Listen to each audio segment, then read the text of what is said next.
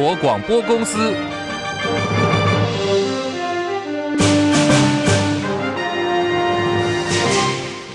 大家好，欢迎收听中广新闻，我是黄丽凤。新闻开始关注的是台风最新动态。气象局昨天晚间针对了中度台风卡努发布了海上台风警报，不排除最快在今天下午两点半到傍晚五点半之间发布陆上台风警报。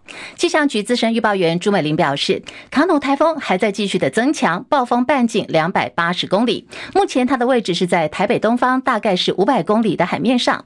未来的二十四小时当中，暴风范范围涵盖了北台湾的近海。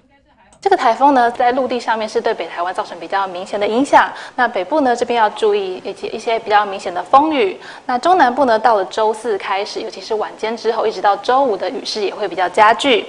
那沿海呢，会有些比较强的阵风。也东半部这边，今明两天还是要留意一些高温的情形。而在今天一直到周五左右，是逢年度大潮，我们在西南沿海、还有北海岸以及东南部是今年年度大潮的期间。那在西南沿海这一带呢，也要留意。低洼地区呢，可能会在涨潮的时候有些潮位比较高的情形，并且造成一些积盐水的情况。而从今天的上半天开始，北台湾已经感受到明显的风雨。预计台风最接近台湾的时间点是在明天晚间到后天早上。中南部的风雨越晚会越明显。很多民众都在关心，哦，台风假首当其冲的地区包括有宜兰，还有北北基桃。现在还是要看县市首长的决策。北北基桃的单一窗口，新北市政府副市长刘和然稍早说，北北基桃四县市会在今天晚间八点钟之前做出宣布。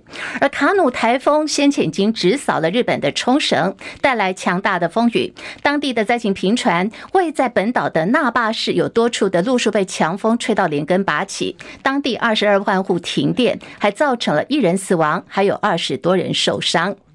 卡努台风的路径相当摇摆，最新我们看到已经出现有双眼墙的结构。气象专家说，卡努呢已经是一个成熟的台风了，它正在进行的是眼墙的置换阶段。未来半天到一天，强度可能会稍微减弱，或者是继续维持这个强度。而它的路径呢是摇摇摆摆的慢慢走，因为台风的强风圈大，桃竹苗等地虽然没有被暴风圈扫到，不过呢雨势将会相当的剧烈。政坛焦点，总统府早上举行了副总统特使团出访巴拉圭记者会。外交部说明，代表民进党竞选总统的副总统赖清德，八月十二号到十八号会以总统特使身份出席巴拉圭共和国新任总统贝尼亚的就职典礼，期间过境美国的纽约、旧金山，但是不会到华府。张伯仲报道。针对副总统赖清德过境美国的行程安排。外交部次长于大雷终于给出答案。特使团定于本年八月十二号星期六下午启程，同日抵达美国纽约过境，十三日晚间离美，十四日早上抵达巴拉圭访问，十五日出席巴拉圭新任总统桑迪亚哥·贝尼亚就职典礼，十六日早晨离巴。当日下午至美国旧金山过境，十七日凌晨离美，即于十八日清晨返抵国门，全程共计七天六夜。对于这样的安排，究竟是否代表我方争取在华府过境遭遇挫败？于大雷则澄清，这次副总统去巴拉圭，我们跟美方协调过境的过程，从一开始就没有包括到华府或维吉尼亚或阿灵顿这个阿灵顿过境，所以有关于外界提到有关这个事情，我可以跟各位证实是不确实的。至于传出散布赖清德派代表争取过境华府传闻的人，绿媒咬定就是国民党驻美副代表秦日新。总统府副秘书长黄崇彦对此则表示：“台湾是民主国家，政党对内竞争，对外团结一致，我想这是基本的道理。那我很希望这样的讯息不是真的。那如果真的有，我们会非常非常的遗憾。”中广记者张博仲台北报道。赖清德代表民进党参选总统身份敏感，媒体关注此行过境美国是否有面试的这个意味。尤其最近有些评论在讲赖清德提出了走进白宫路线，是否造成美方困扰？总统蔡英文的核心幕僚、总统府副秘书长黄崇彦说，就他的了解，双方呢都在相互清楚、相互了解之下，没有外界所说的误会的这个情况。最近的赖清德也陷入了信赖危机，包括了他的爱将蒋捷安，还有竞选办公室的。潘孟安有学伦争议，广告之后继续收听中广新闻网。中广新闻网 News Radio。欢迎继续收听新闻来一点，我是黄丽凤。现在时间来到十三点零六分，三十分钟全新闻提供给您的是今天的重要新闻，包括有财经、政治、国际、民生一次掌握。非常谢谢朋友们正在收听广播，也感谢大家正在收看 YouTube 直播，请大家帮我们按赞、订阅、分享、多刷留言板，扩大中广 YouTube 频道的触及率。好，大家都帮我们按赞了吗？谢谢大家的帮忙。那么时间关系哦，我先提供给大家今天广播的部分会在一点二十九分左右结服务，可是 YT 直播间的朋友们，请大家继续留下来，后续还有更多新闻，还有台北股市的收盘资讯，会进一步的提供给大家。当然也欢迎哦，大家加入我们在一点二十九分之后的聊天时间。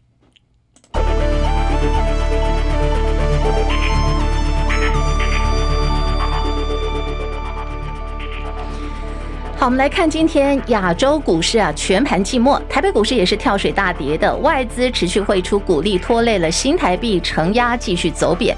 新台币对美元的汇率今天盘中重贬了九点四分，贬破三十一点六元关卡。午盘呢，暂时收在三十一点六一三兑换一美元，贬值有九点五分。另外，在台北股市方面，现在大跌了三百六十五点，已经来到一万六千八百四十八点，失守万七。跌幅有百分之二点一二，成交量放大到了四千零四十一点七九亿元。柜台指数下跌五点一零点，两百一十五点一六点，跌幅百分之二点三三。日本股市大跌八百零九点，三万两千六百六十六点，跌幅百分之二点四二。韩国股市下跌五十三点，两千六百一十三点，跌幅百分之一点九九。在港股方面，跌幅也是不轻的哦，现在是来到了一万九千五百五十九点，下跌四百五。五十点，跌幅百分之二点二四。大陆股市，上海综合指数下跌三十三点，三千两百五十七点，跌幅百分之一点零二。在深证成指方面下跌六十一点，一万一千零八十二点，跌幅百分之零点五五。印度股市走贬，来到了六万六千零五十一点，下跌四百零七点，跌幅百分之零点六一。国际汇价方面，欧元兑换美元一点零九九四，美元兑换日元一百四十二点七六，一美元兑换七点一八二七人民币。黄金价格最新报价每盎司一千九百四十八美元。以上是最新的财经资讯。好，来看昨天晚间的一场大火，发生在新北市林口区的中湖路 PC Home 的仓储。昨天晚间这场大火呢，总共烧毁有上千坪，总共四间的仓库几乎全面燃烧。PC Home 在今天两呃凌晨，他发出了重讯，说起火的仓储是外部仓库，商品出货的金额大概占公司总营收的百分之零点六，主要属于卫生纸这些的货品，对于营运没有重大的影响。而且他们也说已经投保有相。相关的财产，可是昨天晚间的这场火还是冲击到今天的股价表现。开盘最低来到了四十二点八五元，下跌了二点一元，跌幅大概有百分之四。市场关注的还有台积电。台积电董座刘德英日前表示，美国亚利桑那州的进度延迟，主要呢是因为美国当地的劳工欠缺足够的技术，所以台积电是从台湾调派人员前往，导致四纳米的制程技术量产时间要延后一年。就是会从原先预定的二零二四明年推迟到后年的二零二五年，这个说法引发了美方的不满。当地工会批评台积电把问题归咎给美国工人，其实呢，目的是要引进低薪的外籍劳工。对此，台积电发声明做了说明，表示从台湾调派专业人员到亚利桑那州支援相关的工作，这只是暂时性的，而且人数有限，并不会影响到目前当地的一万两千名现场员工的配置。也不会影响公司在美国的招聘工作。台积电说，他们绝对不会以外籍的工作人员取代美国当地的劳工，会持续优先考虑聘用当地人员。美国厂的作业进度不顺利，但是日本方面的这个工厂台积电持续的推进。台积电日本熊本厂持续兴建当中，而且增援呃就是在找工作找人的脚步也没有停下。最近台积电官网就开出在日本熊本厂相关的职缺有二十五项，由于待遇相当不错，而且日本的居住环境也挺好的，有助于吸引优秀的人才前往。台积电说，在日本新建特殊制程技术的晶圆厂。这座晶圆厂会采用十二、十六纳米，还有二十二、二十八纳米制程技术，按照进度，有望在明年的二零二四年年底会进入到量产。国际信评机构会预。八月一号把美国长期外币债务的平等从最高的 AAA 调降到了 AA 加，原因是因为财政恶化、治理逐步败坏。美国财政部长耶伦为此强烈反弹，他反批惠誉的调降平等是武断的，而且是过时性的做法。好，这个平等呢遭到惠誉下调之后，利空消息，美国主要的期货下挫，美债期货走高，美元走弱。黄金走高。根据外媒报道说，在惠誉下调美国信用平等之前哦，其实美国总统拜登政府有动员，希望能够要阻挠，甚至派出了政府官员跟惠誉的高层见了面，表达反对的意见。不过最后呢，终究是没有成功的。而现在国际三大平等机构里头，只有有目的还对于美国是维持 AAA 平等。在此同时，美国又一间银行倒闭，位在美国堪萨斯州、美国心脏地带三州银行，最近因为资不抵债被勒令关闭，成为美国从今年以来已经是第五间宣布倒闭的银行。堪萨斯州的银行监管机构说，他们已经在七月二十八号勒令关闭了这家银行。现在时间来到十三点十二分。好，我们新闻最前线单元要来聊的是民进党总统参选人赖清德赖神的困境了。连线资深记者张伯仲，伯仲上线了吗？啊，我上线了，立凤好，各位听众朋友，大家好。好，我们来看啊，通通都是赖清德人马。继民进党客家事务部主任蒋捷安因为论文抄袭被台大取消学位之后，赖清德竞选办公室的总干事也是前屏东县县长潘孟安，在高雄师范大学的硕士论文也被国民党立委王鸿薇踢爆检举说，论文抄袭比率达到百分之五十四。经过高师大的学论会已经审定有这个学术伦理方面的瑕疵，旗下爱将学跟。丑闻连环爆，让声言哦要重视学术伦理的赖清德，现在头上有团团的乌云。不过来看，信赖一再翻车了，那么现在赖神要怎么办？如何自救嘞？呃，如果再跑出第三个、第四个人的话，我想他的情况可能会更为严重啊。所以解决的问题，其实过去他就已经，他也有人归纳出说，他其实处于类似状况都 都很有一套固定的模式啊。比方说刚开始呢，呃，情况虽然没有被闹大，那么他都说这个一切都。继续静观后效。如果比如说可能隔两三天事事情就慢慢逐渐平息了，那可能就那就就船过水无痕。但是如果被闹大，他立刻会这个壮士断腕，对不对？立刻会想办法止血。所以这套模式到底还能不能应用啊？我觉得可能接下来大家还要再继续观察了，因为毕竟同个手手法用就用多了，大家一定会觉得有有点呃怪怪的，有点不对啊。不过至于讲到说今天的这个赖神呢、他信赖崩盘，我觉得。个人用用人是一回事，他在外交上想要突破，想要表现，像今天最新的这个新闻，我认为也应该很值得去探讨啊。比方说，他跟美国之间的信赖，怎么样能够建立起来啊？我们知道，今天总统府上午呢，针对赖清德率团要出访南美洲友邦巴拉圭啊，这是这个是第二度召开记者会。那么核心重点当然在上回就有只字未提啊。那么随后他说，大概到今天为止有半个月也没有进一步进展的这个重头戏，就是过境美国。呃，究竟会如何安排？那么，当然，今天记者会呢，终于由外交部长次一大雷啊，呃，掀盖了。他说，呃，过境是去程在纽约，那么回程呢是在旧金山。那么，对于外界不断传言啊，这个争取过境华府，甚至至少是能在大华府前的维吉尼亚的阿灵顿，啊，这个因为是当地有 AIT 美国在台协会总部在啊，所以到这个地方参访拜会理由会比较充分。于大雷却直接说。从一开始就没有这样的选项，所以外界的说法完全不是事实啊！所以大家都不免会质疑了：哎，一开始华府不就是在双方协商选项清单上？那为什么从七月十七号那场独缺过境行程记者会中呢？当时还声称有细节尚待协商，呃，敲定之后呢，官方会主动向外部澄清公布。不过到今天已经足足有半个月了，如果不是过境地人，那到底还有什么可以协商这么久都还悬而未决的问题？呃，官方说法显然还留下很多想象空间呢。不过你要说没有问题，还是有了啊。其实像今天记者会，还有媒体直接问到：哎，过去美国时，大家都知道一定会办一个乔宴的问题，对不对？那向来是过去的乔宴好像都没什么大问题，这次是不是也传出美方格外希望我方或是希望赖阵营能够低调啊，不要把乔宴公开啊，最好乔宴和甚至包括其他的过境行程都能够不要公开。呃，对此呢，于大磊他再度抬出来。呃，绝对会符合美中啊美台之间的所谓的舒适、安全、便利和尊严这四大原则啊来回应。那么还强调说，赖清德这次是以蔡总统特使的身份去参加巴拉圭总统的一个新任总统就职典礼，所以用这样规格来过境了。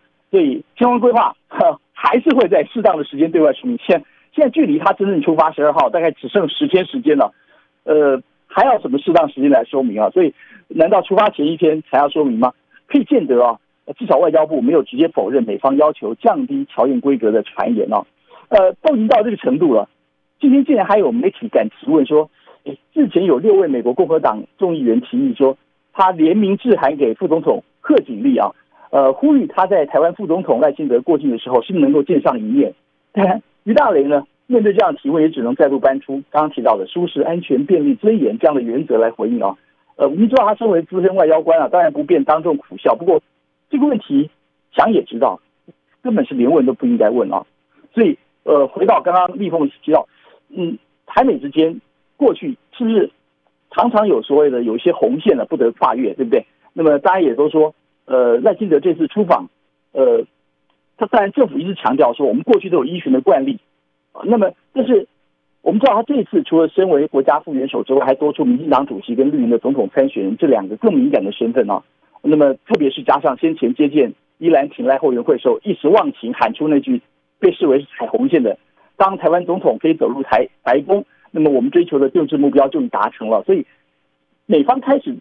对这位这个台湾可能未来的领导人呢，开始出现很多疑惑，呃，要求澄清，甚至要求他这位务实的台独工作者能不能对外解释清楚啊？那么今天呢，我们听到黄崇彦他回应说，据他了解，包括外交部方都说过说明了，所以这部分到底如何去能够获得美方的信任呢？能够信赖啊，而不是让信赖崩盘？我觉得这部分，嗯，赖清德可能相较于他的这个他现在顶头上司，我们蔡总统，呃，他跟美国之间至少。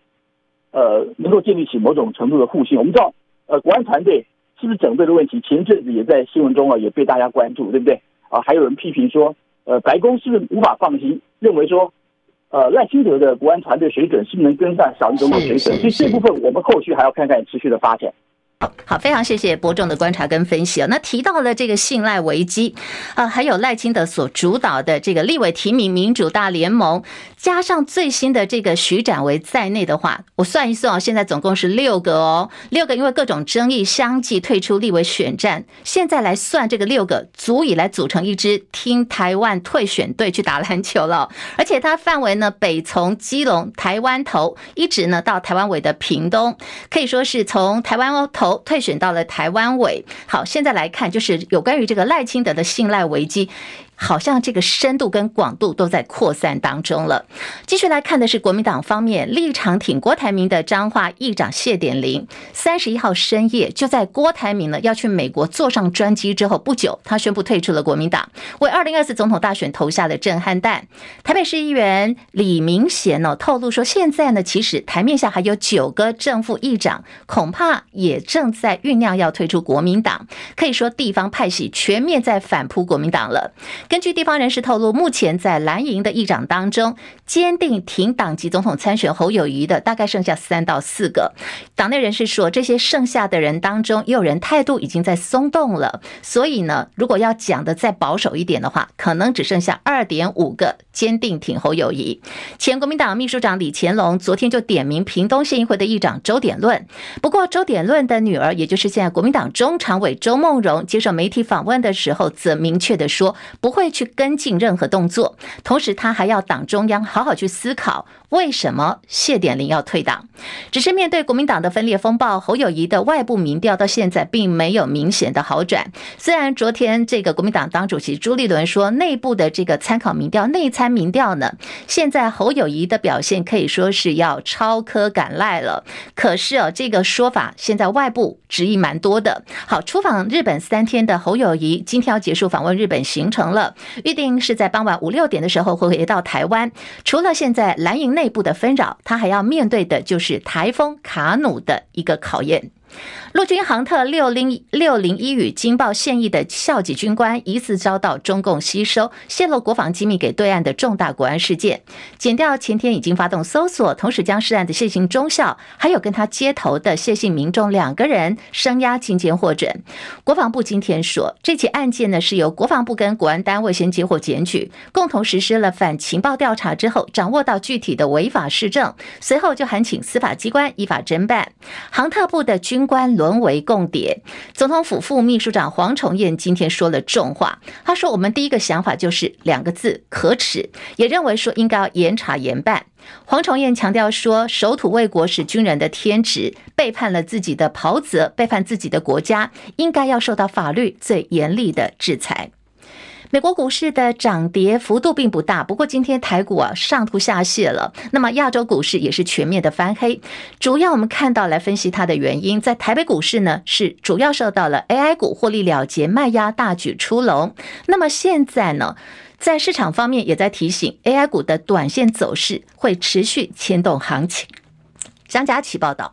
美股因为市场仍在观望经济数据出炉，小涨小跌收市。按理台股不会有太大波动，大盘却上演急杀走势，由早盘的小跌瞬间带量下杀百点，且一路扩大到两百多点。原因是 AI 股再度出现多杀多，指标股尾创跳水直接亮灯跌停，AI 股全倒。广达从开盘的上涨跟着急跌，创意技嘉大跌，英业达直逼跌停，随后尝试收敛跌势。即便是资优生台达电法说会消息正向，且 AI 伺服器订单多，也遭到 AI 股的跌势波及而走跌。